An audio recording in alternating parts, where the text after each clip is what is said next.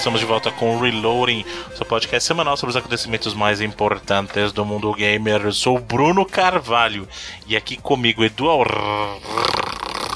Rai. Bruno Carvalho, eu vim barganhar. E Felipe Mesquita. Se você tentar fazer isso que o Bruno fez aí no nome do Edu, acho que eu passo até mal, filho. Tá louco. É, é o. Galvão Bueno. Eu tenho até um derrame aqui não fazer isso. Pois Só que tem gente que já me perguntou se é Alrai mesmo ou se o Bruno fala de. Você tem uns 30 R's no seu nome, É. o pessoal pergunta, né? Mas tem um grande segredo no nome do Edu Rai que vocês nunca saberão. Nunca Só nós saberão. sabemos a verdade. Então, senhores, falemos da verdade nas notícias da semana. E olha lá, já pra começar daquele jeito que a gente começa sempre especial, sempre maroto. Notícia fútil, na verdade. Na minha opinião, o Edu gostou, eu não gostei. Eu Não, acho não, não, não, não, não, peraí, quem falou que eu gostei, cara? não, não sei. É. A partir do momento que o senhor quis compartilhar, é, acredito que o senhor tenha uma certa apreciação pela próxima notícia que leremos aqui, que os developers de Outlast 2 lançaram uma campanha no Kickstarter para você ter um fraldão. E segundo eles é porque as pessoas vão se borrar de medo por causa de Outlast, sabem? E eu, eu achei bem sem graça, pra falar a verdade. Eu, eu, enten- eu entendi que eles queriam fazer uma piada, mas foi bem. Meh, né? É o espírito empreendedor aí, ó. Tá aproveitando as oportunidades da, da vida. Tem um vídeo com a menina do estúdio, que eu me- não me recordo o nome agora, que mostra alguns tweets de pessoas dizendo que se borraram e outras frases menos apropriadas pro horário, que eles resolveram fazer essa brincadeira e lançaram no Kickstarter e realmente vai ter uma fralda de verdade com o símbolo do Outlast lá, né? Aquele símbolo ah, satânico, digamos assim, com a- alguns atributos especiais e tal, e eles realmente vão vender esse negócio, tá? Eu não sei, eu não duvido que vão conseguir alcançar o, o objetivo, mas fica aí pela zoeira do estúdio e, sei lá, o espírito inventivo e pela piada, ou o que quer que você queira chamar isso. Sei, eu, eu sou um dos caras que eu realmente acredito que existe um limite pro humor, sabe? Eu de verdade acredito. Chega uma hora que você precisa desenhar uma linha, fala assim, ó, o limite tá aqui, sabe? E algumas pessoas talvez discordem, todas têm todo o direito do mundo de discordar, mas tem coisas que, né, passam do, do bom gosto. Aí mas também tem gente que compra aquele cocô falso, não sei se vocês já viram. Eles Já, vendem sim. na- eu, eu não consigo conceber de verdade, a minha cabeça não consegue compreender uma pessoa que compra aquilo. Porque não, não tem propósito, assim.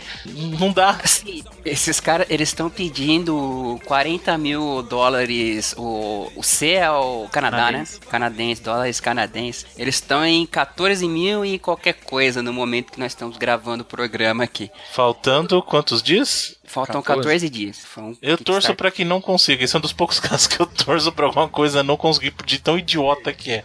Geralmente eu torço a favor, mas nesse caso. A parada é mais, muito mais uma ação de marketing do que os caras querem de fato financiar isso, né? Eu também não vi muita graça não, mas eu entendo por que eles fazem. Pô, se conseguirem, imagina nego fazendo gameplay vestindo essa tranqueira no YouTube. Se bem que do YouTube eu não duvido mais nada também. Que cada. Só tomara que eles não, não tenham feito isso já e esteja com estoque sobrando e falar assim: ah, não, a edição de colecionador aqui do jogo vai ter isso aqui. Porque se eles me mandam um negócio desse, eu devolvo pro endereço que eles mandaram, só que cheia. É, mas aí tu vai ter pago, né, cara, se eles mandarem. E, o detalhe é que um do, dos pledges, o de 55, você ganha, entre aspas, a cópia do jogo, né, também, junto com... Ah, porque antes disso você só ganha fralda. Não, Legal. tem uns acho que não vem nem a fralda. Você tem um aqui de 5 dólares que é só um thank you só. Gente, 55 dólares. Se você realmente quer usar fralda, você vai no, em qualquer supermercado da vida, vende aí fralda geriátrica. Você deve comprar, sei lá, uns 4 pacotes grandes. Faz a festa. Só isso eu vou te falar. Se a, se a sua vontade é essa, se a sua vontade de vestir fralda é tão grande assim, economiza na grana. Mas sabe o que é legal? Os vídeos que eles fizeram, né? Que tem a mocinha falando, aí tem um vídeo, a, a ciência por trás de borrar suas calças. Assim, é. É um tipo de humor controverso, velho. Até, sei lá, vai que eles estão só usando Kickstarter de palhaçada. De repente esse negócio é tipo que nem o dinossauro, não, o elefante lá dos Simpsons, lembra? Aquele episódio ah. que os caras falam, você quer ganhar 10 milhões ou um elefante? elefante? Ah, ele fala o elefante. É. o elefante, os caras, pô, fudeu, não tem como pegar o elefante. A gente não tem elefante, pô. É. Bom, então chega de falar de fralda, vamos falar de coisas de bebê, porque baba, senhor, senhor Felipe Mesquita, baba. Vamos falar de Uncharted aqui. Boa. Né? Revelado o modo survival do Uncharted 4, jogável com até dois amiguinhos, né? Você pode jogar partidas até três jogadores. É o modo horda, é o modo horda do, do Uncharted, vamos falar a verdade, né? Chupando aí o modo horda do, do Gears, né? É bacana, é, dá pra jogar sozinho, eles falaram também que apesar de poder ser co-op com dois, dá pra jogar sozinho. Vai ter uns chefões, os checkpoints. Minha pergunta é tela dividida, essa é a minha pergunta. Acho que não, né? Então, então pra mim já não, não, interessa. Eu não quero jogar com os outros online. Eu quero jogar sentado no meu sofá com metade da tela só pra mim. É isso que eu gosto. é, isso é horrível. quero jogar sem ver o jogo direito. Ué, não senhor, o Uncharted 3 tinha lá o co-opzinho dele também lá, não era o jogo. Meu sonho é jogar um Uncharted inteiro em co-op mesmo, igual o Gears é assim, sabe? Mas geralmente quando eles colocam no Uncharted é um modinho separado, é até bacaninha e tal. Mas não é a mesma pegada, né, gente? É assim, é um é DLC interessante para os caras manterem o jogo vivo aí, até que eles estão bem nesse aspecto, mas acho que eu tô mais empolgado para ver o DLC de história aí, talvez vão Então, sabe o que, que isso é para mim? Sabe o que, que isso é para mim? É um balde de água fria. Porque eu quero mesmo, já que não é para ter tela dividida, então se é para ter a tela inteira para mim, que eu tenha com um DLC de história não, que supostamente, né, vai aparecer no PSX. Não tá confirmado ainda. Não, não tá, mas uh, a gente acredita, né? A gente é... acreditar, a gente acreditou também no, no Final Fantasy 13 verso, a gente acreditou no... Ah, tá, tá pra sair aí, como sair assim? Então, se, se, o senhor acreditar, tá nesse passo, daqui a 10 anos a gente vê o, o, o DLC, é isso? Sei lá. Cara, eu, eu tô mais. Tipo, o povo já tá entrando em rumor de aparecer The Last of Us 2 já na PSX, então acreditar no DLC de história do Uncharted tá fácil demais. Perto disso aí, então. Falar nisso, teve um boato parecido, uma especulação parecida essa semana da Blizzard, que tá procurando pessoas pra uma suposta nova novo jogo em primeira pessoa e há quem aposte que seria uma campanha, campanha do, do Overwatch. Overwatch. Faz sentido porque a engine que eles têm, né, baseada nisso. Mas sei lá, em, em relação agora da PSX, pô, tá quase. Aí a gente vai ter o quê? Mais um programa só. E aí, logo depois já vai ser a PSX, né? Então, vai descobrir logo aí se vai aparecer ou não. Tudo bem. Street Fighter V, ou Street Fighter V, você é tão massacrado aqui, você não dá uma dentro, né, velho? Você acerta, né? Só o fala pra falar mal, né, mano?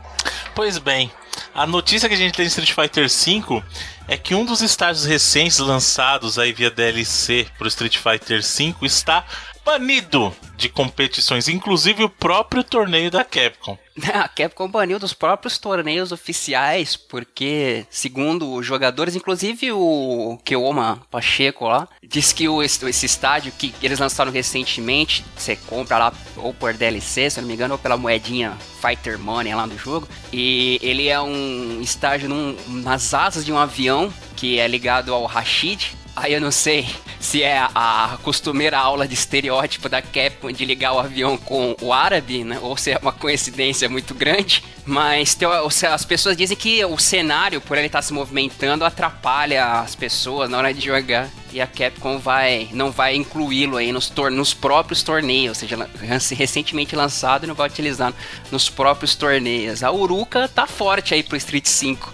Ou seja, o jogo saiu sem conteúdo, aí eles vão lançando conteúdo novo e depois falam assim: ah, não, mas o conteúdo novo você não pode usar, sabe? Gente, Sério. E esse não é o único estágio, porque eu me lembro também, já faz um tempo, a Capcom também eliminou o estágio da praia das competições lá, justamente por quê? Porque o legal, inclusive, do estágio da praia justamente são as ondas. Aí eles acham que as ondas escondem parte dos jogadores, então esconde o pé do jogador tal. E aí eles eliminaram isso do torneio também. Ou seja, o que eles estão adicionando a... não tinha conteúdo, eles estão adicionando. E o que eles estão adicionando, eles estão removendo. E o pior, tem gente que tá pagando por isso. Então, eu, eu, nem sei, cara. Eu nem sei o que dizer de verdade. Não, é, é, engraçado que a gente comenta desde o lançamento desse foco que eles têm dado na parte pro e de torneio e ver a fase sendo barrada justamente no próprio torneio da Capcom é meio que um índice assim de que as coisas, sei lá, de repente não foram tão bem. Bom, sei lá, cara, de verdade. Eu, eu juro que eu, eu tento de vez em quando falar assim, pô, compra. Eu sou muito fã de Street Fighter, cara, vocês não fazem ideia. E aí toda vez que eu vejo Street Fighter em promoção, já cheguei a ver por 20 dólares. Eu falei, vale. Aí eu lembro de tudo, eu falei assim, não vale. É. Quando saiu o Ultra Street Fighter V Blaster Master Edition Plus, aí eu compro. Por 20 ah, dólares. Black Friday, tá aí, ó. Quando o jogo estiver completo o dia mesmo. ganhar. Não, mas nem na Black Friday eu vou comprar. Eu vou esperar eu sair. Não. Vou sair. Me dói, gostaria muito de estar jogando Street Fighter V, mas não.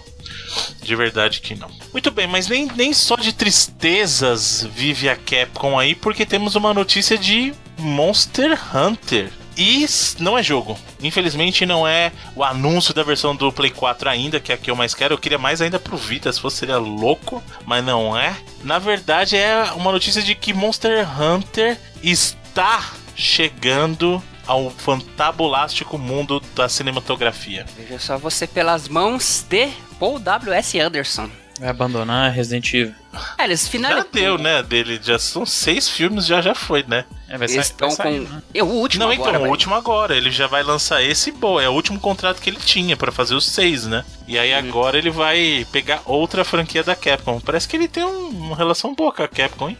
É, e parece que ele também tem planos já com um roteiro escrito, inclusive, pro tal filme do Monster Hunter, né? Que pode ser a próxima uh, franquia, como vocês estão dizendo, a, a, depois do Resident Evil, a ter uh, o, a, a, ganhar assim, a ser explorada cinematograficamente, dizendo assim, né? O, eles deram uma entrevista pro Deadline o Jeremy Bolt, o produtor, falando do jogo, né? Que eles o Bolt trabalha junto com o Paul Anderson na, no Final Chapter aí do Resident Evil que já falando do roteiro, inclusive, e que o filme vai ser produzido, já tem até um budget aí, parece que de 50 milhões, né? E eu achei, assim, o, o uma ideia até viável, porque Monster Hunter é famosíssimo no Japão e principalmente na China, né, cara? É muito conhecido. O mercado de filme na China tem salvado produções aí, inclusive. Me parece até viável, até de repente Alguém pode até estranhar. Eu mesmo, com Monster Hunter, minha relação, acho que eu só joguei o primeiro lá do Play 2, mas é uma franquia bem querida das pessoas. Né? Sim. E é, minha pergunta, na verdade, é o seguinte: o senhor Paul W.S. Anderson vai colocar a sua esposa, sua digníssima esposa, no Monster Hunter também? Ah, certeza. O cara. É ele aquele cara lá do. Do Under... Anjos da Noite lá, né? E o Rob Zombie, né? Todos eles colocam a, a esposa pra. Hã? O, o Tim, Burton. Burton. também, é verdade. É verdade, é Tim A Helena Bonham Carter lá, né? É. Não é o Johnny Depp, antes que. é, então o pessoal acha que é o Johnny Depp não é. Ele bota, ele bota a esposa e o amante dele em todos os filmes. Exatamente. que maldade. Mas, então é, mas que coloca. É verdade, ele coloca ela em vários filmes também, né? Trabalham em conjunto, hein? Os, os direitos do, da, da Monster Hunter no cinema são da Sony igual são o Resident Evil também? Sony Pictures? Deve ser, né? Que ele é, ele é... é eu acho que pra estar tá assinando deles, com né? ele já direto na sequência deve ser mesmo, né? Certeza eu não tenho, mas é muito grande a chance de ser, né? Outro dia eu tava aqui trabalhando no escritório assim, aí a televisão tava ligada no Netflix e eu sempre boto uns filmes assim de fundo, sabe? Um negócio só pra. Sei, sei. White Noise, né? Cuido uhum. pra ficar de fundo. E, e, aí eu botei o, o filme do Resident Evil primeiro. Cara, é, o filme é muito ruim, né? Ah, não, não fala isso, pô. Felipe, assista Resident Evil 3. Você vai ver o que é ruim, aí você vai ver o que é ruim. Eu entrei numa. Primeiro eu caí no erro de botar hackers pra, pra tocar antes do. Caraca, o clássico! Esse e... é ruim demais, cara. Eu não durei 20 minutos no hackers, assim, no hackers. Puta, Meu é... Deus, cara, esse. Virou um dos piores filmes que eu já vi na vida, com certeza. Porque eu não consegui nem passar de meia hora. Não, e o truque do telefone lá público não, não sustenta? Nossa, Nossa, é ruim de caralho. Hackers é muito ruim, cara. Ah, É, a única coisa que salva é a Angelina Jolie, né? Que ela tava linda. a nesse melhor fase Pois é. dela ali, na verdade, na minha opinião. né? Cara, Tem o Matthew Lillard também nesse filme, né?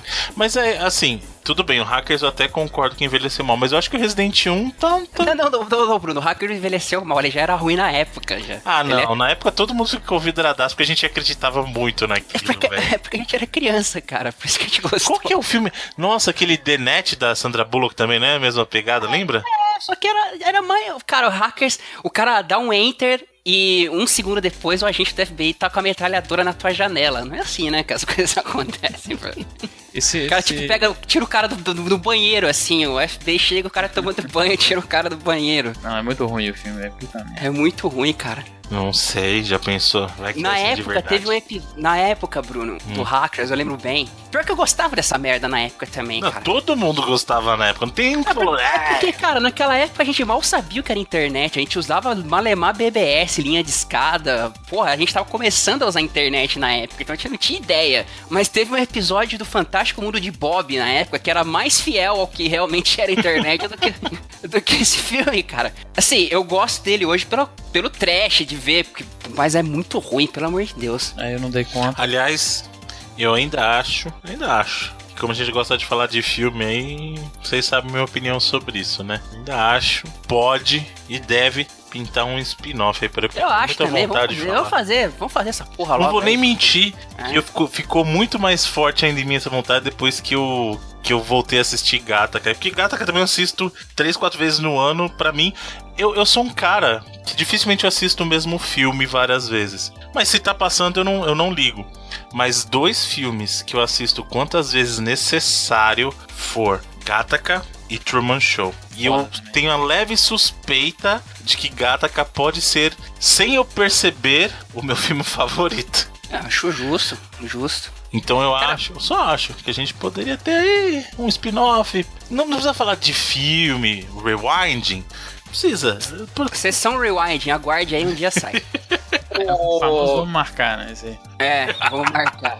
Vou marcar. Mas o que, que vocês acham que pode rolar de um filme do Monster Hunter? Eu vou, eu vou confessar pra vocês, eu sei que Monster Hunter é uma série bem querida e tal, mas ironicamente eu joguei pouco do primeiro porque eu tinha dó dos bichos, cara. Por mais irônico que possa parecer.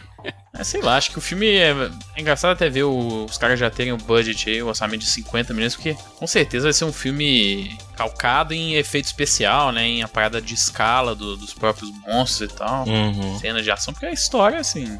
Eles vão ter até a liberdade de criar o que quiser com a história, eu acredito, né?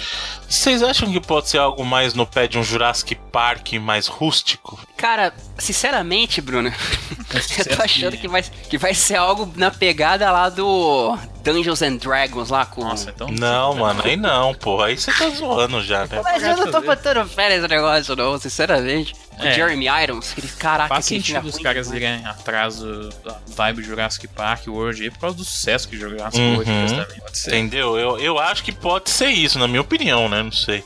Falando no Matthew Lillard, Bruno, relembrar e de repente pra quem fez questão de apagar isso da memória, o Matthew Lillard fez o Maniac no Wing Commander, no filme com Fred Prinze Jr. Caraca, meu Deus do céu, cara.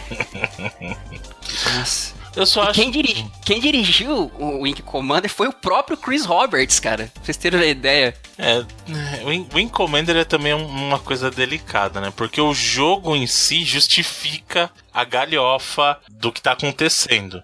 Eu acho que o Wing Commander e o Command and Conquer são jogos que eles justificam porque você tá entendendo que a proposta é aquela. Você tenta transpor isso pra filme aí não, não funciona, cara. Não funciona. Não sei lá, é minha opinião, né? não sei se vocês concordam também. Ah, eu sei que ah, o Japão e a China adoram Monster Hunter e vai vender pra caramba. É, é- essa realidade maluca que a gente tá vivendo, né, cara? De filme mirado. fi- Filme ocidental mirado no mercado chinês, né? Que maluquice. Ah, mas isso acontece muito, cara, porque realmente é o que você falou, eles estão vendo que lá tá salvando muito filme, cara. Lá Transformers é uma porcaria, chega lá, vira febre, sabe? O próprio World of Warcraft lá, o filme do Warcraft, que bombou, bombou no sentido ruim de um lado do mundo e no outro bombou do lado bom. É, tem outra também, né? Quem paga os filmes hoje em dia são eles também, pô. Quem, um dos investidores lá no filme do Warcraft foi a Tencent. A Tencent é a divisão de filmes. Tem pouca grana sobrando. É, eles estão É. produzindo Fazem nada, né? King Kong novo aí, o Skull Island é produção deles também, então tá certo. É, Trump. Segura a bronca aí que a China.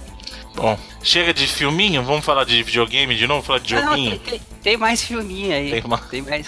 verdade, é verdade. Então vamos falar logo dos filminhos de uma vez, porque É. tem, até, tem até a ver com Paul W.S. Anderson, porque ele que dirigiu o primeiro filme do Mortal Kombat, e aí, depois de uma notícia muito triste, porque eu realmente achava que quem deveria, deveria dirigir esse reboot aí de Mortal Kombat nos cinemas era o Tanjiro En lá, o, o maluquinho que fez a websérie, né?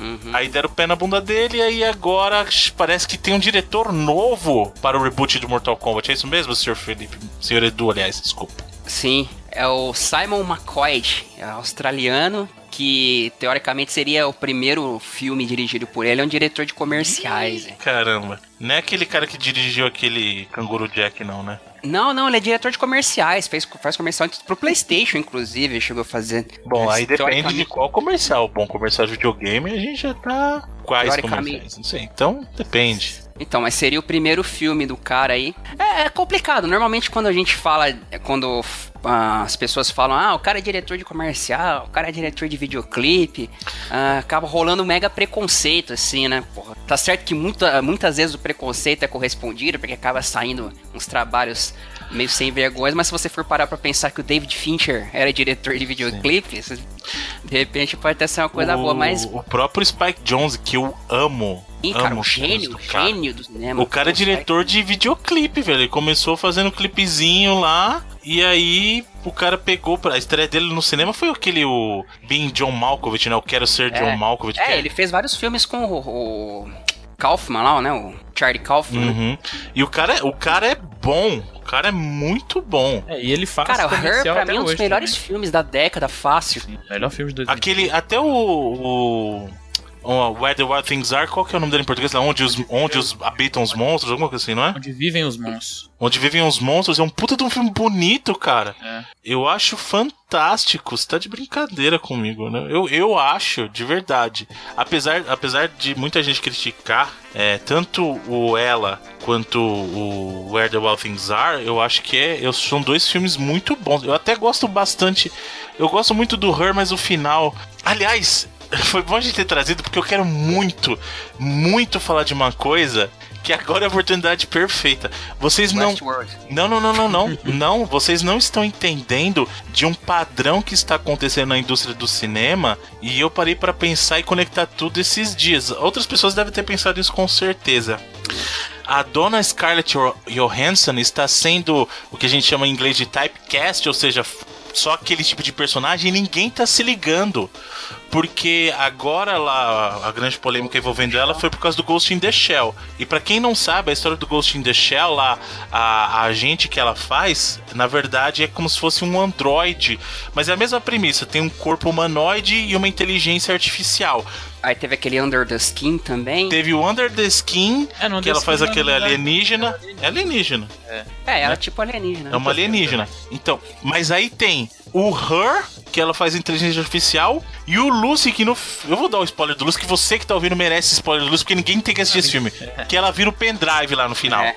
Aquele bagulho que, Ela- ela, que ela vira a rede. É É ridículo. o, é o Johnny, Johnny Mnemonic. É muito Vermelho. zoado, velho. Então ninguém tá se ligando, mas Scarlett Johansson, ela tá sendo estereotipada como uma mina que é uma inteligência artificial, velho. Tá, teoria da conspiração do Bruno Carvalho. aí. Não, mas, Mas- para e pensa. Tá, não, tá, tá. Ela realmente tá fazendo, tá fazendo esses papéis, a gente mesmo tá falando. Mas quanto ao Mortal Kombat, vocês têm alguma esperança? A única esperança é que a produção do James Wan, mas ainda assim. Minha esperança é que eles sigam o trailer original do que seria lá a websérie que o, o Tenchiroen lá fez.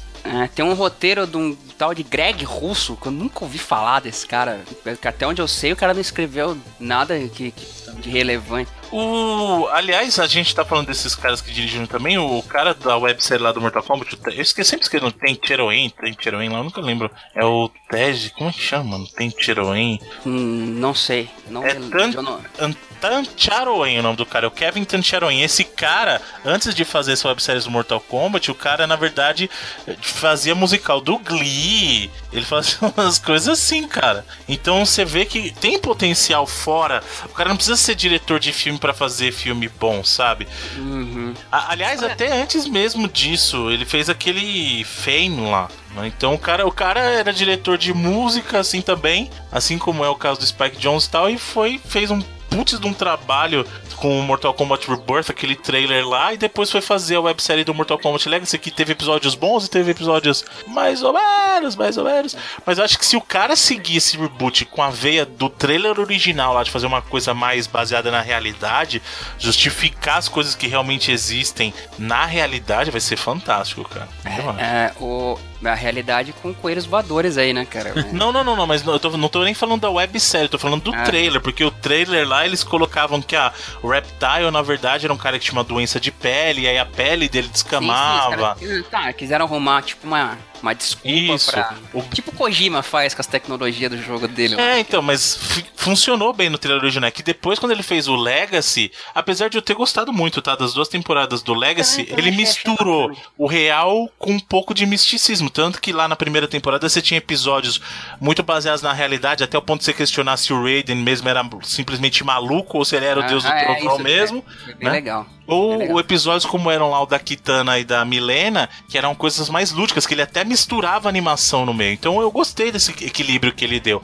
Mas O Scorpion também acho maneiro, aquele lance lá da, do, do Hanzo lá, né? Aham. É que aí o Scorpion realmente ele puxou até um pouquinho bem pros videogames e ficou lá bacana o jeito que ele Ficou fez. legal, ficou né? legal. Então assim, eu acho que se, se o cara conseguir encontrar um equilíbrio, fica bacana. Ele pode até colocar um pouquinho de misticismo, mas não pode galhofar igual foi Mortal 2, cara. Aquele Mortal Não, Kombat 2 aquele lá, Annihilation lá ninguém merece. Não, Annihilation ninguém merece hum, jamais, cara. Nem lembra dessa. Mas, assim, ó, ver o nome do James Wan é bacana e também. A gente, se a gente parar pra pensar que ó, produções recentes como Deadpool provaram aí que um filme ah, com um rating mais alto consegue ganhar uma grana. Porque, cara, Simon McCoy, de, o outro. que O Greg Russo, tipo, eles não devem estar tá pagando muito pra esses caras fazerem, fazerem os filmes. Então provavelmente vai ser um filme com orçamento aí baixo e tal, meio pra apostar pra tentar ganhar uma grana em cima. Mas já tem nesse precedente de um Deadpool, por exemplo, que meteu violência, que é o que precisa no filme do Mortal Kombat, porque afinal Mortal Kombat sempre se vendeu pela violência. né? Incrivelmente, como você falou, na websérie eles conseguiram fazer um lance bacana com história e tal, mas Mortal Kombat sempre se vendeu pela violência. E os pr- primeiros filmes não compartilhavam desse aspecto, principalmente o Annihilation, que pelo amor de Deus é, cara, é horroroso aquele filme. Pode ser que de repente eles invistam nesse lado, mas hum, outro que também não boto fé nenhuma. A gente só vai esperar pra ver o que acontece. Eu, eu estou na torcida para que seja um bom filme, porque eu gosto, ainda gosto. Eu sei que o Sr. Felipe vai criticar aí, mas eu ainda gosto do primeiro Mortal Kombat também. Outro trabalho. O Sr. O Sr. Paul W.S. Anderson, ele acerta nos primeiros filmes, na minha opinião. É óbvio que você tem que relevar que não é, meu Deus, é o Citizen Kane, ó, é o 12 Angry Men, não. Mas são filmes honestos. Mortal 1 e Resident 1 são filmes honestos. Esse aí você pode ficar tranquilo que eu não vou assistir de novo. Pra, pra O Mortal? uma conclusão. Não. Esse eu tenho medo. Mortal tem na. Netflix também. Tem, pô, tem Mortal. Ó, gente, Mortal 1, Resident 1 pode assistir, Prince of Persia pode assistir. Bacana. Esse é bacana. Tem Muito Netflix bom, tem. É, outro, Silent Hill primeiro pode assistir também. Talvez o melhor filme baseado em videogame. Sim. Pode até, vou até falar assim, o, o- a gente tem um, um nariz meio torcido pro Sr. Uwe Boll lá também, mas eu- ó, eu sei, tem até medo que eu vou falar, mas eu acho que talvez se muita gente der oportunidade pro primeiro. Como é que chama lá, mano? Putz, o. Alone in the Dark, pode até ser que goste. Não, do não, primeiro. O primeiro. Ah, o não, é muito, primeiro. é muito ruim, cara, é muito ruim. É muito ruim, velho. Você tem que estar muito de, de coração aberto pra essa. Não, mano, Christian Olha- Slater ali, mano. Nossa, é muito ruim, meu Deus. Ele fez aquele Blood Rain também, que tem aquela menina lá do Exterminador do Futuro, que fez Exterminador do Futuro 3, né? Uhum. Que era a Terminatrix lá, que é muito ruim. Talvez o Far Cry, que é tipo um filme dos anos 80, Brucutu dos anos 80, e também é bem. Cê, o, o, filme você tem que levar mais, mais na, na galhofagem mesmo. Eu acho que o senhor Ah, não, deveria, eu gosto- de verdade, o senhor deveria Hã? dar uma chance pro Alone in the Dark. Eu acho. Ah, já vi esse lixo. Não, mas tenta hoje, hoje. Veja com seus olhos de hoje. Eu, eu acho, o que não quer dizer também muita coisa, mas eu acho que o Alone in the Dark é o melhor filme do Bowl. Eu acho. Não, eu gosto do Postal. Postal é. Não, show. não, não. Não. Não, não, não. Não, não, não, não. Ó, vale. O Christi- ó, ó, o- eu acho que é o melhor, inclusive, o melhor elenco que ele colocou junto, o do, o do Alone in the Dark. Porque tem Christian Slater. Você fala, o Christian Slater é um ator Um que ator. você respeita. É um ator, certo? Sim. Tem a, a Tara Reid. Nossa, não. Não, mas na época, gente, pera. Não, hoje- não, não, não, não, nunca, cara, nunca. Não. Ela fez, ela fez American Pie e hoje ganha vida com Sharknado. Tipo, Não, não, gente, calma, mas na época ela tinha, digamos, uma. Foi, foi ali o quê? Foi metade dos anos 2000, o Alone in the Dark, 2005, né? Então, assim, ó, pensando bem, eu tinha um certo respeito naquela época. Não, é não, não. Um Ela, certo prestígio, prestígio. ela é ruim demais, cara. Ela caiu bem no Sharknado porque ela é ruim. Então cai bem pro tipo de. pro tipo de filme.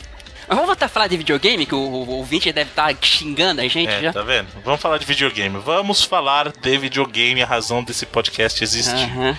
Fora os amigos gamers, obviamente. Né? Primeiro os amigos gamers, depois os games para falarmos para eles. Rocket League, senhores, chegará no Steam Workshop, ou seja, você vai começar a ver coisas mais malucas ainda no Rocket League. É, isso é bacana, porque o Psyonix já é bem aberto com esse lance de mod, só que usava, você tinha que instalar pelo, por, por um, pelo fórum do Reddit lá e tal, e trazendo pro Steam Workshop facilita aí, pelo menos pra pessoa que joga no computador, facilita absurdamente o cara já instalar o mod que ele quiser. E tem uns mods bem legais, inclusive. Vai ter mod de, mod de Gold Simulator nesse também?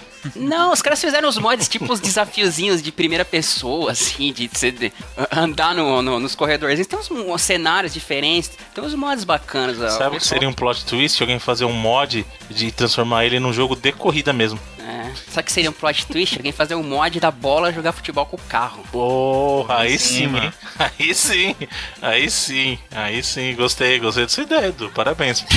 Tá lá, Mas pode vai- fazer, tá lá no workshop. Vai facilitar aí para as pessoas localizarem e instalarem os mods da galera aí no Rocket League. E Rocket League não morre nunca. Tá firme e forte ainda, Ah. impressionante. Não, realmente. eu- tem a. Aliás, é, hoje eu vou. Semana passada. Não sei se foi semana passada, atrasado, que eu falei sobre o documentário, né? Que é, o Daniel Dwyer fez nele. Vou deixar até o link essa semana aí. E nele os caras falaram que o jogo vendeu mais nos últimos seis meses do que ele vendeu nos primeiros seis meses de lançamento. Então você vê que o jogo contraria aí também. forte, é. Daí, contraria os padrões de mercado também. Então é. É um dos jogos E mais você vê que na verdade fez bem pra eles coisas como ter saído na Plus, que aí acabou disseminando o jogo, né? Sim, é, porque como ele saiu no PS4 e no PC junto, né? No documentário lá eles falam disso, Falam né? Tudo, né? ficaram meio com cagaço de lançar o jogo. Exatamente. Não, o documentário é fantástico. Tem uma, uma playlist ali que é com os dois episódios do, do documentário e algumas entrevistas na íntegra também. Eu vou deixar esse link pra galera ver. Muito bom. E agora vamos falar de polêmicas. Duas polêmicas envolvendo o Game Awards. Uma polêmica boa e uma outra polêmica, polêmica, polêmica, polêmica, polêmica, né? A primeira é que finalmente o Sr. Kojima vai. É, é fogo quando o cara é respeitado. E ele, assim, as pessoas reconhecem a figura do Kojima, que aquele prêmio que ele deveria ter recebido ano passado e a Konami falou: não vai, não vai receber um prêmio. E proibiu o cara. Pois bem, esse ano, lá no Game Awards, ele vai receber e vai ficar lá. E tomara que tenha luz em cima dele, tenha tudo. Vai receber o prêmio que ele deveria ter recebido. Olha, eu. Normalmente eu sou. Não, não que eu sou contra, né? Porque, pô, isso é a cultura do país, mas eu não curto muito a torcida brasileira em determinados esportes que faz um barulho absurdo como se fosse futebol, saca? Mas eu adoraria ter uma torcida estilo brasileira gritando: Ei, Konami! Vai, to Vai tomar caju, né?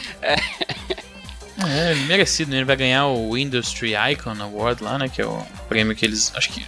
Eu esqueci quem que levou, acho que a galera que era os fundadores da Sierra já levaram, né? Teve uma parada assim. E assim, provavelmente Kojima deve ter um semana movimentado aí, porque ele deve dar as caras na PSX também. Talvez um dos painéis lá que eles estão mantendo em segredo seja com ele. Até porque ele não consegue ficar calado sobre o Death Stranding, né? Ele não consegue não aparecer em lugar nenhum para falar do jogo, né? Então provavelmente vai aparecer lá também.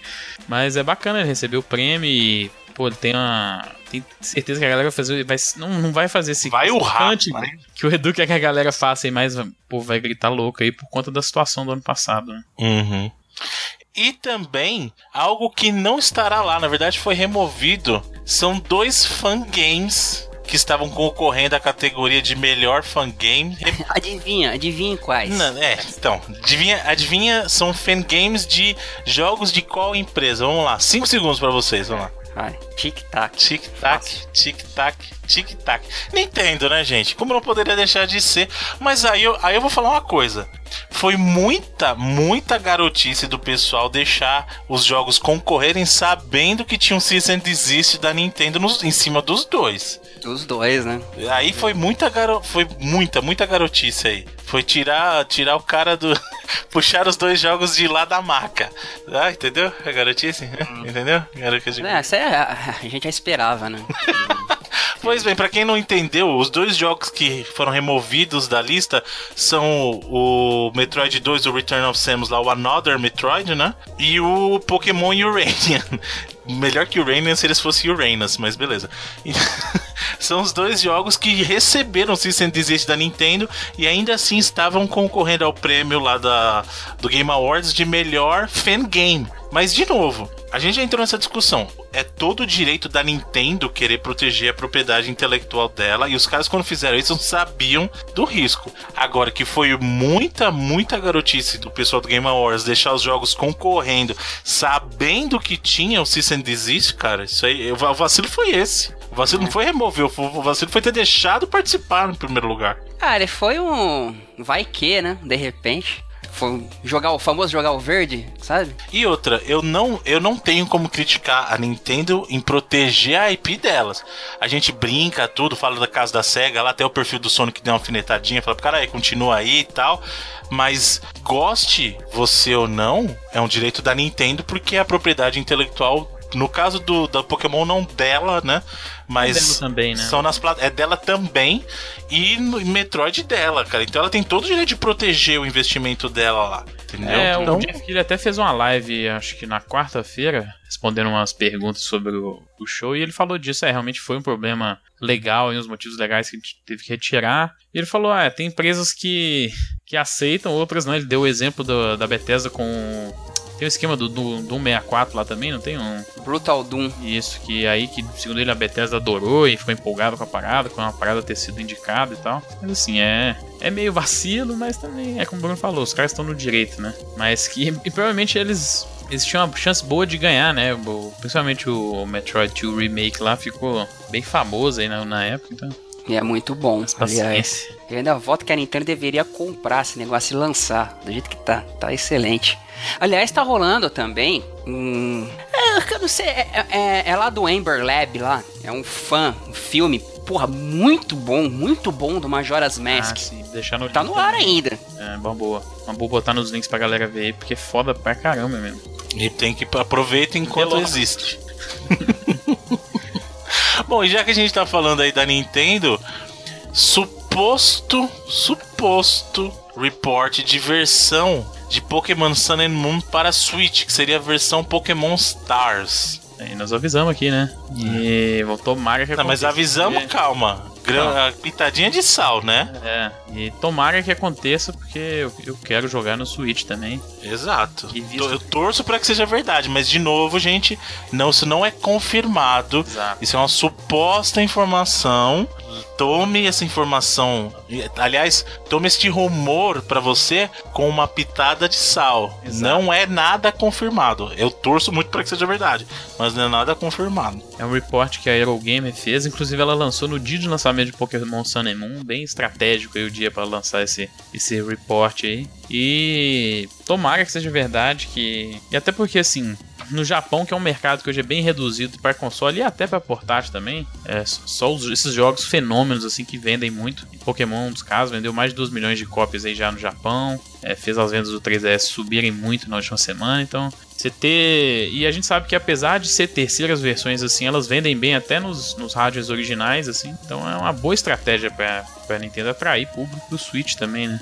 O e... lançamento do Switch, já pensou com Pokémon? Aí a gente tá falando de coisa É, boa, o reporte né? dos caras fala que não, ser, não seria no lançamento, seria mais é, do meio pro final do ano. Acho que tipo, até pra, pra Nintendo espalhar um pouco os releases aí também, porque se jogar tudo numa, uma coisa só e depois não sair mais nada, vai ficar uma. uma Mas o que, que é release confirmado mesmo do Switch? Nada até agora. Zelda. Não, mas o Zelda não é lançamento, né? Já falaram que não é lançamento também. Ah, é, o, o, o, Todd Howard confirmou esse cara lá, falou bem do Switch pra cacete. É, não confirmou pra lançamento. Deve ser lançamento, né? Eles também não confirmaram ainda. Mas, sei lá, é. Olha, Independente de quanto. Mas falando né? É uma só... parada que vai fazer um. dar um boom no, no console, assim, sabe? Não, claro. só uma vírgula nisso, Felipe. Eu acho, eh, assim, curioso a quantidade de pessoas de garbo e elegância que estão falando excelentemente bem do Switch. Inclusive o Todd Howard. Mesma coisa assim, com assim, o Wii U. Vai pegar. Não, tudo bem, mas, cara, eu duvido que a Nintendo tá pagando toda essa galera. Não, o Todd Howard falou bem do Scorpio sem. É, né? Só no spec ali. Da Bethesda é interessante porque o Pete Hines lá, que é o cara do PR da Bethesda, na época do Wii U, eles falaram que eles nunca fariam um jogo pra ele pra um console ridículo. Eles falaram uma parada assim. No caso, por exemplo, ah, o Yves Guillemot da Ubisoft tá enchendo a bola do Switch a entrevista que ele deu sobre o Wii U é exatamente a mesma, letra por letra, assim, sabe? Falou que o Wii U ia dominar o mercado no ano de 2013, falou coisas desse tipo, assim. Então, desses, desses caras, assim, eu não, a gente não, não espero tanta coisa, não. Eu, eu acho que o console vai ser bacana pelo que a gente viu, não porque esses engravatados que querem vender o jogo deles em todos os consoles estão falando, não, entendeu? Eu acho que o jogo console vai ser bacana também, mas por outras razões, não porque esses caras falam bastante dele aí. Ah, como eu disse, eu acho curioso. Ah, isso acontece é com os outros também. É. Não, não, é, não é particularidade dele, não. Não, nem todos. Na época do, do PlayStation 3, o negado atacou o pau. Ah, developer nem tanto também. Até onde ele quer vender o jogo. Então, assim, o que eu lembro do único de meter pau de, de cara mesmo na, no, no, no Wii U foi a própria Bethesda, assim. Os caras xingaram o console até mandar pra Descer a lenha. Muito bem, para encerrar a sessão de notícias da semana, temos dois videozinhos. Um que traz uma descoberta aí, alguém que andou escondido pelo mundo de Portal e estava escondido também no Lego Dimensions, lá quando saiu o pack do Portal, que é o Redman. Olha Vejam aí. só da mitologia de Portal aí, o homem que escreve nas paredes. É, é engraçado que o Ratman é um personagem mega importante. Talvez se você pegar a Shell, o, a GLaDOS e o Ratman, né, cara? Os personagens super. O cara é importante pro lore do jogo, inclusive, e, ele nem aparece em nenhum dos jogos. É, é quem, você só sabe mesmo do Ratman, assim, um pouquinho a mais no, no quadrinho que saiu, né, que acompanhou lá o portal. Mas fora isso, pelo jogo, você só vê a coisa escrita na parede e boa, né? Mesmo assim, os maiores indícios dele nos jogos, você tem que sair do caminho indicado, assim, você tem uhum. que entrar nos, nas paradas escondidas, assim, na, nas chambers, né? Então. E novamente escondido, um, ano depois aí, soltaram no Twitter que. Ó, não me lembro exatamente quem, desculpe o nome, mas soltou, ah, o Lego Dimensions ainda tem segredos, aí tal, a galera saiu caçando, junto-se, uh, a internet se juntou e acabou achando, fazendo esse videozinho, encontrando o, Ratman mega bem escondido em alguns locais lá do Lego Dimensions. É interessante, né? Os caras fazendo essa ligação. A gente vai deixar o vídeo pro pessoal assistir. O videozinho curto, tem uns 5 minutos aí, mas é interessante. E além desse, temos também um vídeo meio fraquinho, para falar a verdade para vocês, na minha modesta opinião, do pessoal da Remedy zoando a galera, porque eles falam assim: ó, oh, vai ter um anúncio super importante. Aí lança um teaserzinho, aí depois lança um trailer bobo. O que, que é, Edu? Ah, na verdade, isso aí eu tô deixando porque eu tenho uma, uma certa consideração pelo Sun Lake. Mas, mas foi uma, uma, trollagem maluca aí, que eles lançaram um, um, um, teaser, como você disse, dando a entender que anunciariam um novo jogo. Que aí no outro dia foi um vídeo mostrando como é difícil fazer jogos com bloopers e glitches lá do Quantum Break. E era um jogo para recrutar pessoas para trabalhar na, na Remedy com o próprio Sun Lake falando e tal. Foi uma trollada aí da Remedy, né? Ah, é uma peça publicitária, a gente pode colocar assim, chamou a atenção, mas ao meu ver foi meio que uma zoada meio, sei lá, foi um pouco além. Como disse, só considero porque eu tenho um certo apreço pelo Sr. Sun Lake, mas foi uma palhaçada aí da, da Remedy. Felipe, o que, que, você achou, Felipe? Foi bem mais ou menos assim também, achei. Saiu de controle deles totalmente também o, a mensagem que eles queriam passar, porque eles soltaram esse negócio do teaser, que todo mundo achou que já era jogo, já começou a especulação, o que vai ser, sei lá o que. E até o Thomas Purra, que é o cara de relações públicas da Remedy falou, pô, isso aqui saiu totalmente do, do escopo que a gente queria manter e tal. Foi um negócio bem besta, assim, não precisava ter feito alarde nenhum para soltar esse negócio. Não. E o videozinho é ok, nada demais também. Muito bem, senhores. E com isso, nesse tom, nessa alegria toda desse vídeo ruim, a gente termina as notícias da semana, o que nos leva, senhor Felipe Mesquita, para os lançamentos da semana. Bom, antes dos lançamentos, a Microsoft divulgou essa semana aí quais vão ser os últimos jogos aí da Games with Gold no ano. E é uma lineup bem bacana até. O, para Xbox One ficou o Sleeping Dogs e o Outlast. Só uma, só uma curiosidade, ambos os jogos saíram na Plus já, anteriormente, né? O Sleeping Dogs eu não tenho certeza, acho que tá, saiu, né? O Sleeping Dogs também vive 5 dólares, assim, ele vive baratinho, assim, mas é um jogo da hora, da, da, uhum. da afinada United Front Games. É, e no 360, com a retrocompatibilidade, né, o Outland, que é um Metroidvania fantástico da Housemarque. Esse é muito bom. E o Burnout Paradise, que é o jogo que acabou de entrar também na, na retrocompatibilidade, um jogo que muita gente pede aí, porque Burnout é foda pra caramba também. Um mês honesto. Muito honesto, o mês de dezembro do Game Sweet Gold. É, e outro recado antes de entrar nos lançamentos da semana é o joguinho de graça do fim de semana. Né? Dessa vez é o FIFA 17, que tá de graça no PS4 e no Xbox One. E tá aí com. Tá em promoção, acho que nas duas plataformas, essas promoções de Black Friday aí. É, tanto no, no Xbox Live, no Xbox Store, quanto na PSN tem algumas promoções, tem algumas paradas interessantes. Eu acho que o FIFA tá em promoção nas duas aí. Pouca coisa de destaque essa semana. Saiu o quarto episódio do Batman da Telltale. O quarto episódio chamado Guardian of Gotham. E saiu para PS4, PS3, Xbox One, 360, PC, iOS e Android. E o Darksiders é, War Master Edition, uma versão remasterizada do primeiro Darksiders, lá da Videogames, lá de 2010, eu acho. Né? Pra PS4 e Xbox One não saiu full price, saiu por 20 dólares, então tá até bem honesto. É, pra PlayStation VR e pro HTC Vive saiu o NBA 2K VR Experience, que é uma experiência de VR do, do NBA. É, que é até interessante no, no, no PSVR, não funciona tão bem igual no, no HTC Vive, por causa do jeito do tracking do Vive, ele é bem melhor para é, usar no jogo, porque ele é uma parada de arremesso, então ele tá bem melhor no, no Rift do que no PlayStation VR. É, e por último, um jogo curioso saiu no PlayStation 4 semana que foi o Samurai Showdown. Foi o. Agora tô bem. 6. Foi 6. É, sempre. Porque vai, vai ter Samurai Showdown assim também. Saiu o 6 essa semana pra PlayStation 4, joguinho da SNK aí. Que vão vir mais ainda, né? Desses jogos da SNK de luta pro Play 4. Samurai Showdown, um dos primeiros da nova leva aí. E por último, eu peguei que também saiu o Dragon Ball Fusions, que é um RPG de turno até pro 3DS. RPG da franquia Dragon Ball. E é isso, tem mais algumas outras coisas, mas no geral acho que os mais, maiores impactos são esses aí. Muito bem, senhores. E os nossos amigos gamers querem saber o que os senhores jogaram essa semana. Tem? Tem coisa? Quem jogou? Tem, tem coisa, tem coisa. Vou tentar não ser tão prolixo essa semana. semana passada eu ia comentar Civilization 6 e se você gosta de Civilization você vai adorar, simples. É Civilization um dos melhores, talvez o melhor, eu adorei. As novas adições que eles colocaram são muito bem-vindas de você colocar, é, eles dividiram certas construções que você pode fazer, ao invés de você fazer diretamente dentro da cidade, você faz uma construção separada no canto e, por exemplo, você constrói um campus, aí dentro do campus você pode fazer a biblioteca, aí tem o, a, o camp lá, ó. como é que chama onde, onde treinam os soldados aí? Campo de treinamento. É, é o quartel.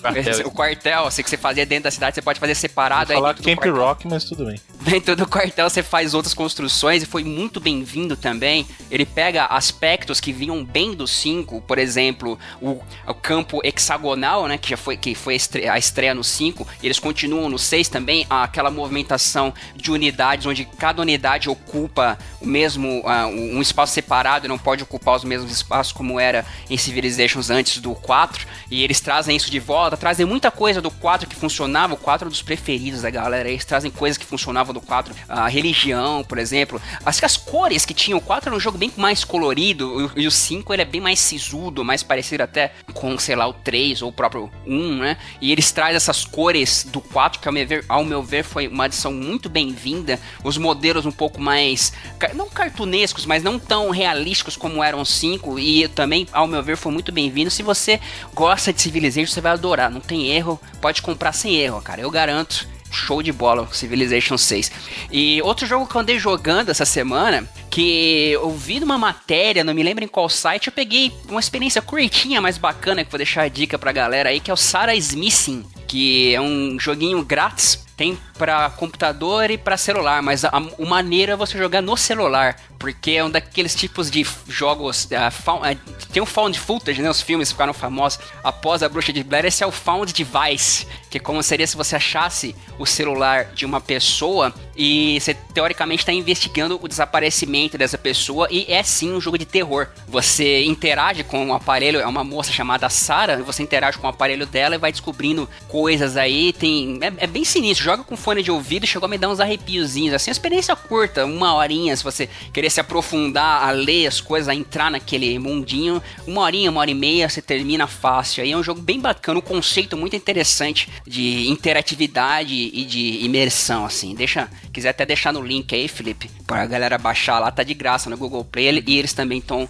no Greenlight lá do Steam. E outro jogo que eu quero falar, a gente comentou, aliás, a gente comenta já há bastante tempo do Final Fantasy XV e o próprio Last Guardian, né? Mas no começo desse mês foi lançado um joguinho também que tava nessa. Sinceramente, eu já tinha até esquecido. Achei que tinha até sido cancelado, que nem ia ser lançado, mas foi lançado, meus amigos, e é o famigerado All Boy. Sim, falamos dele aí nos lançamentos, aí o começo de outubro, né? Não, acho que foi, foi 1 de novembro. Foi começo de novembro, isso mesmo, 1 de novembro, exatamente.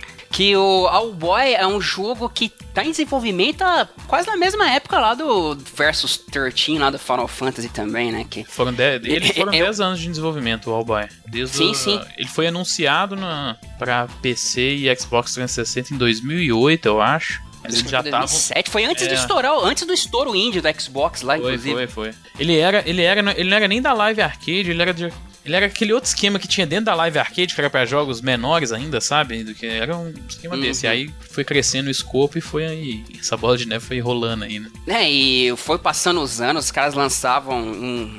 Velho, é, é curioso, se você ler a história de produção do jogo é um, é estúdio que ele é o estúdio em si é, é, norueguês, né? Ele é registrado na Noruega, o D-Pad Studio, mas são, é, são cinco pessoas, inclusive que trabalham em até outros lugares do mundo, os caras se comunicam pela internet. Se você lê a história, não tem como você não ficar compadecido com a história de desenvolvimento desse jogo. Os caras batalharam muito, cara. É, é chega a ser, você vê, entra no Facebook do, dos caras e você vê os caras se abraçando, chorando assim no lançamento lançamento do jogo chega a ser, porra, mega comovente, sabe? O, o tanto que esses caras batalharam para lançar esse jogo. E ele tá sendo mega bem aclamado. Pô, notas altíssimas aí, né? Diversas publicações. E, cara, eu joguei, eu vou dizer que tecnicamente Uh, a ideia dos caras era fazer um jogo pixel art, mas com a questão da arte em voga em si.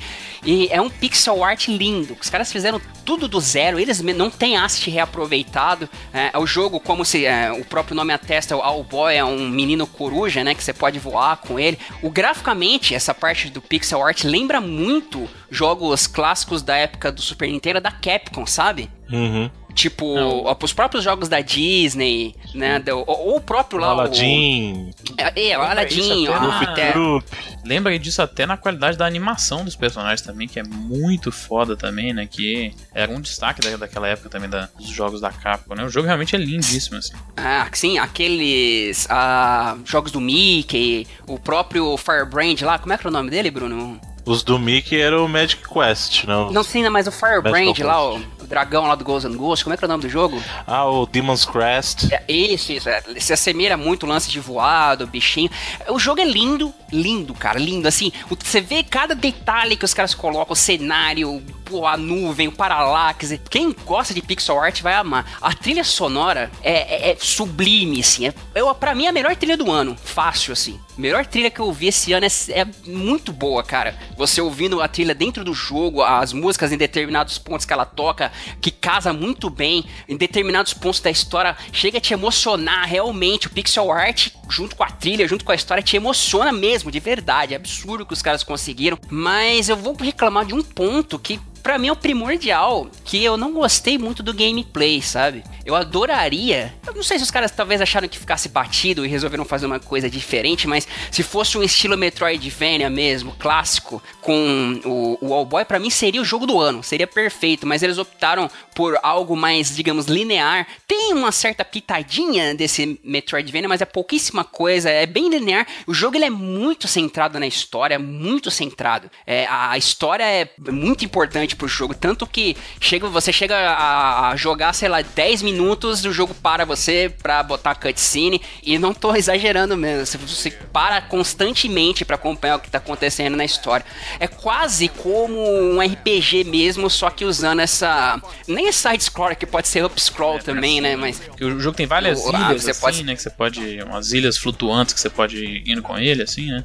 É, só que é tipo Final Fantasy XIII, saca? Não é, é, é meio linear, assim, a porta fecha atrás de você e você vai continuando a história. E nesse ponto eu acho que, que ele deu uma, um, um, Ele pecou um pouquinho, mas não só por isso. Eu acho que o controle, cara, os caras tiveram, não sei se por uh, decisão de programação, que seja, mas a escolha de botões, os caras colocam um botão pro bichinho carregar, outro botão para ele soltar, um botão teletransporta, outro botão desteletransporta e fica muito confuso. Porque Também achei que. Você até me corrigir se, se tiver se a noção que eu tenho do gameplay errado. O All Boy em si, o garoto não, não ataca, né? Ele não tem, por exemplo, não. ele só tem uns, uns spins, uns negócios assim pra. Acho que só atordou o inimigo, não tem um negócio assim? Isso, ele dá um girozinho, né? Que você pode atordoar o inimigo, mas o que ele faz é carregar outros personagens. Que atiram, que são... né? Ou fazem alguma coisa. É, se eu, não, se eu falar muito, acaba uhum. sendo até meio que spoiler, mas carrega outros personagens que atiram e ele acaba virando meio que um twin stick shooter, uhum. saca? Você controla com um, um analógico e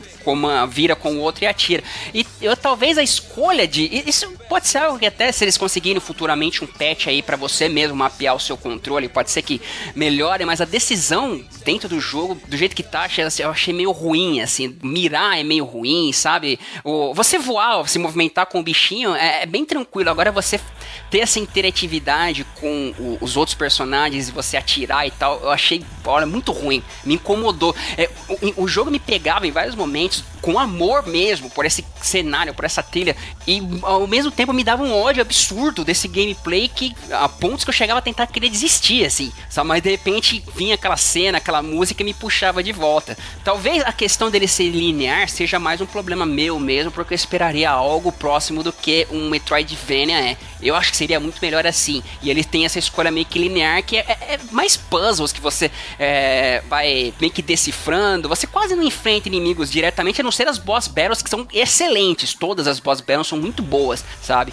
Mas uh, as pessoas me perguntaram se eu recomendo o jogo, mesmo eu tendo criticado, mesmo o gameplay não tendo funcionado para mim, se eu recomendo. Cara, eu recomendo muito. Se você ainda mais botar na tua cabeça que é assim do começo e vai ser assim até o final e você aceitar isso e você embarcar de ver essa arte que os caras fizeram, essa música que os caras fizeram e de você prestigiar todos esses 10 anos que os caras dedicaram nesse jogo, eu recomendo muito, sabe, tu jogar.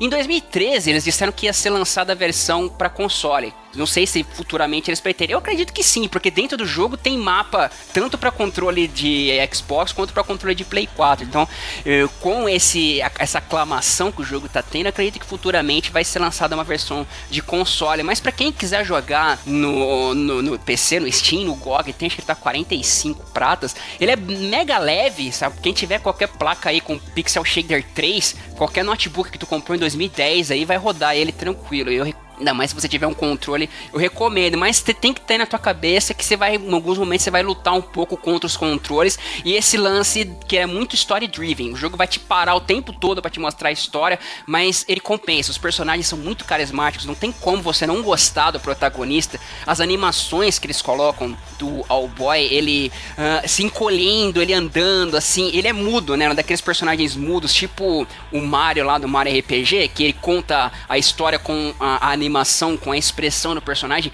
E nisso o jogo faz muito bem, você se apaixona, você se emociona em certas partes. Ele fala muito de amizade, até do próprio lance dos caras do estúdio. Coloca na tua cabeça que tu vai ter alguns problemas de gameplay, você vai ter que encarar isso e joga que o jogo é bacana, cara. Mesmo com todos esses problemas, eu cheguei ao final e sabe quando você termina aquela obra, você olha para trás e quando aquilo junta na tua cabeça, tu olha e fala, não, cara, mesmo com os problemas valeu a pena. Uhum. Foi o que aconteceu comigo com, com o All Boy. jogo, pô, excelente. Parabéns pro achievement que os caras conseguiram, hein. É quando eles reintroduziram o jogo esse ano, falando que ele ia sair esse ano, que eles iam dar a data na Acho que foi na PAX, na PAX East, acho.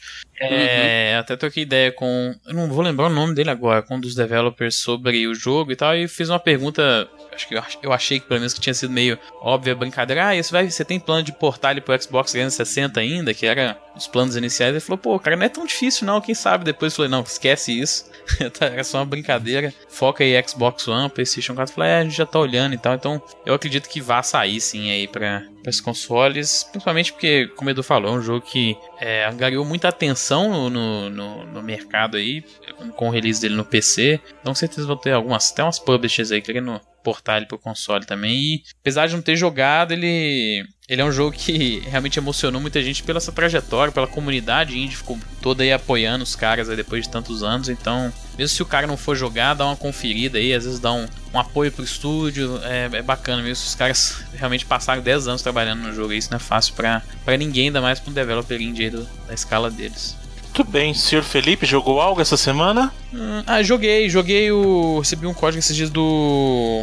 Caramba, nós acabamos de falar dele aqui do. Darksiders War Mastered Edition, que é a versão do primeiro jogo. E é um jogo.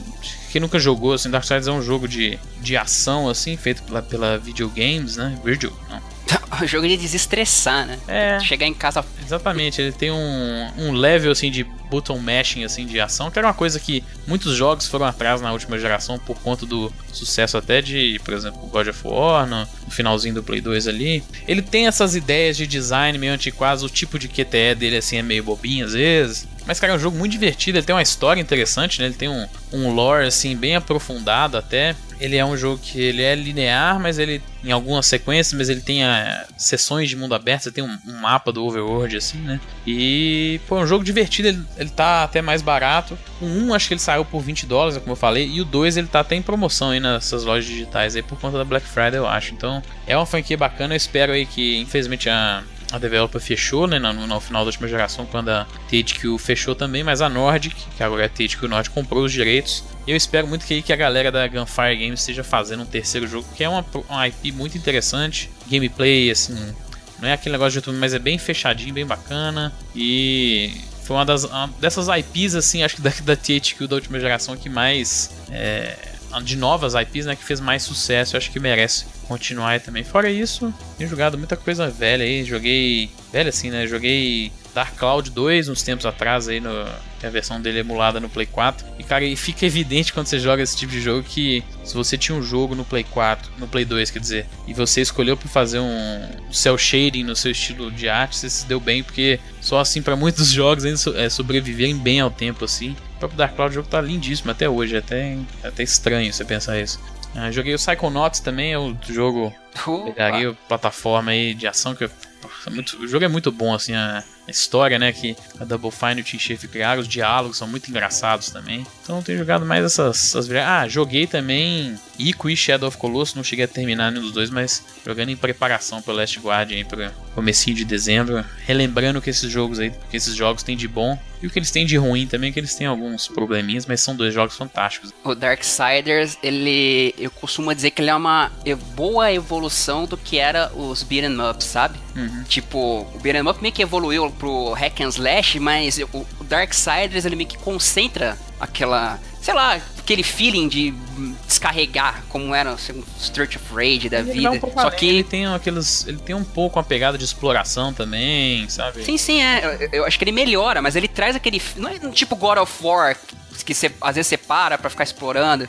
É, ele, ele, ele pega aquele esquema também da, da dimensão dos inimigos, que é uma parada que God, foi God of War que introduziu, né? Aqueles inimigos gigantescos, assim, ele tem alguma coisa disso também. Mas assim, ele tem um, ele tem um sistema muito mais profundo de customização do personagem do que tem o próprio God of War, por exemplo, né? Acho que ele é, nesse sentido, o combate dele é muito mais aprofundado, assim, você tem as... Ah, ah, veja, veja, bem que eu não tô falando mal de God of War, longe de mim, porra, antes que me compreenda errado, mas digamos, no God of War tem hora que você para pra resolver puzzles, essas coisas assim, o, eu acho que o Darksiders ele é mais próximo da, da ação, mesmo que tenha esses elementos do Zelda aí que a galera fala, mas ele é mais próximo da ação, né? É, ele era um dos jogos que a galera chamava o Zelda de gente grande aí, nossa, um pouco exagerada essa comparação, mas é um jogo divertidíssimo, assim, então é, se a galera quiser estar um preço de estreia mais baixo do que normal, e com certeza que esses jogos normalmente não duram, demoram muito para entrar em promoção também, mas é um jogo bem divertido até hoje, assim. Apesar de ter umas convenções de design um pouco ultrapassadas, que a galera não faria mais hoje, né? Essa nova geração aí, ele ainda é bem divertido. E é isso, é. No geral, só velharia, até nos remasters, né? Velharia também. Muito bem, senhores. Então, com isso, concluímos o programa essa semana.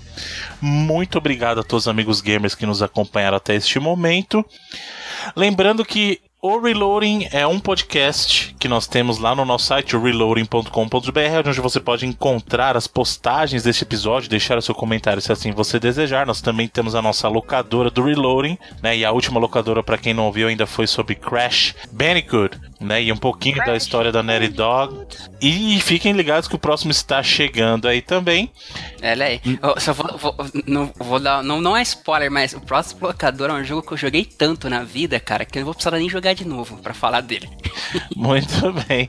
E além disso, nós temos o nosso perfil no Twitter, que é o twitter.com barra reloadingbr ou então arroba reloadingbr. Reloading é R-E L-O-A-D-I-N-G-B-R. Nós temos também a nossa página no Facebook, facebook.com barra reloadingbr.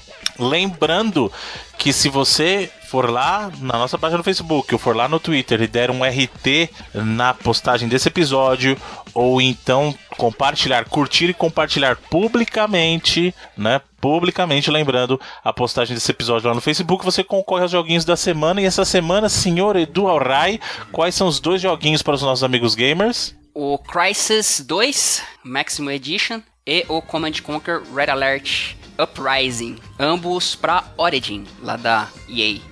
Muito bem, então vamos lá. Atenção, senhor Felipe, começaremos com o senhor. Dessa vez, Twitter primeiro. E o número sorteado para o Twitter é 24. O número 24 é o Miguel Rios. Arroba Miguel Risos. Olha só, tem uma. Olha aí. Miguel Rios, arroba Miguel Risos aí. Ganhou o sorteio do Twitter. Miguel Rios, com rios de sorte, estará sorrindo, estará os risos com o seu jogo. Parabéns, Bruno. Parabéns, Bruno. Muito obrigado, senhores. E agora vamos para o Facebook. Caraca, velho. 31, senhor Edorrai, 31 Facebook. 31 é o uh, Luciano Viana. Lu... Luciano.viana. Muito bem, Luciano Viana. Parabéns aos senhores que ganharam esses jogos essa semana. É, lembrando que vocês receberão seus códigos nas suas respectivas caixas pessoais aí via DM no Twitter e uma mensagem para você na sua caixinha via Facebook, geralmente assim. Certo? E para a próxima semana o que nós temos, senhor Edu Alray? A gente tá alternando com os bundles de PlayStation que a galera mandou e os jogos de computador também. Uhum. O Anderson Costa tá Strider, o Strider lá do PS4 e o Remember Me do PS3, Strider pro Facebook, Remember Me pro Twitter. Muito bem, então muito obrigado, amigo Anderson, por ter compartilhado isso com a comunidade. Então já sabe, para a próxima semana temos o Strider no Play 4 da Capcom e o Remember Me no Play 3, que é o pessoal da Don't Nod aí que saíram desse jogo para fazer o, o excelente Life Strange. Olha aí. Certo, senhores? Lembrando que os senhores podem continuar mandando os jogos aí que estamos recebendo. A comunidade gamer agradece.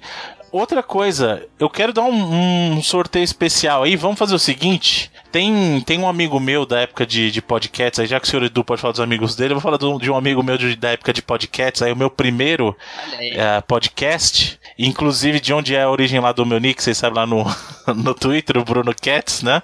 Uh, o Marcão, ele tá fazendo um show de stand-up, ele resolveu dar dois pares de convite VIP pra galera que estiver aqui para prestigiar em São Paulo o stand-up dele lá, que é o Paralamas da Comédia. Então, além desses dois prêmios, a gente vai sortear mais um no Twitter e mais um no Facebook para ganhar um cada um um par de entradas VIP lá pro, pro Paralamas da Comédia aqui em São Paulo.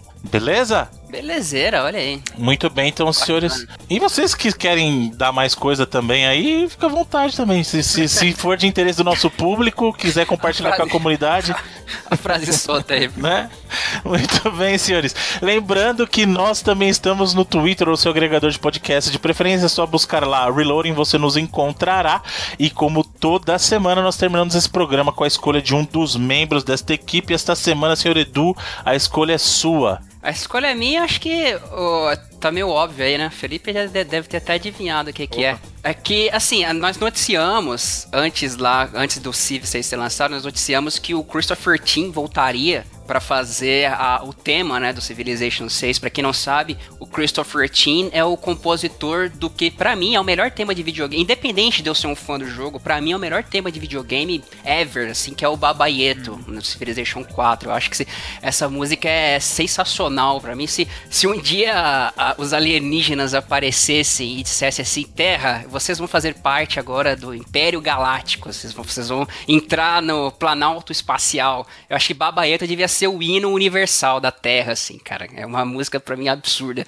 E eu nem sou religioso, veja só vocês. É, a Babaieto, se não me engano, é o, a oração do, do Pai, Pai Nosso. Uhum. Só que é um dialeto africano, né? E o Christopher Tim teria como o Jonathan. Como é que era o nome dele? Colton, Jonathan Colton, que teve um desafio no Portal, né? Que ele é o autor lá do Still Alive. E pro Portal 2, os caras pensaram, pô, será que o cara consegue fazer uma música tão boa? E ele me apresentou lá o You Gone, né? Que é uma música tão boa quanto a Still Alive. Eu né? falo mesmo, é melhor que Still Alive, eu falo. Want You Gone é melhor que Still Alive, eu então, falo tem, mesmo, tem sem gente, medo. Tem gente, tem gente medo. que considera realmente.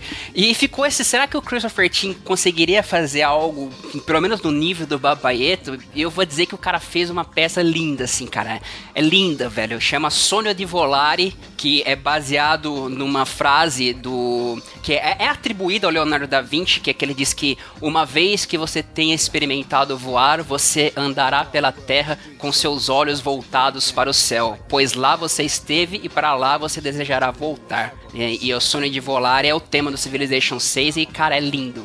Se não é tão boa, é, é tipo, eu acho que aproxima, cara. Um tema muito bom também, que o Christopher Tim, muito obrigado, Sr. Tim, parabéns por esse outro tema maravilhoso. E eu vou deixar nos links da postagem dois vídeos do Christopher Tim se apresentando com o Angel City Coral, que é do próprio Sonho de Volare e do Babaieto, que é, pô, é sensacional. Você que aprecia a música, vai lá no post, clica nesses vídeos aí que tu vai. Cara, se tu não se emocionar, arranca o coração do peito, bota num saquinho e vende porque tu não precisa dele. Muito bem, senhores. Então, terminando o programa aí com essa homenagem do Christopher Tim ao Biafra com o sonho de Ícaro. Muito obrigado a todos, senhores, e até a próxima semana. Até lá. Valeu.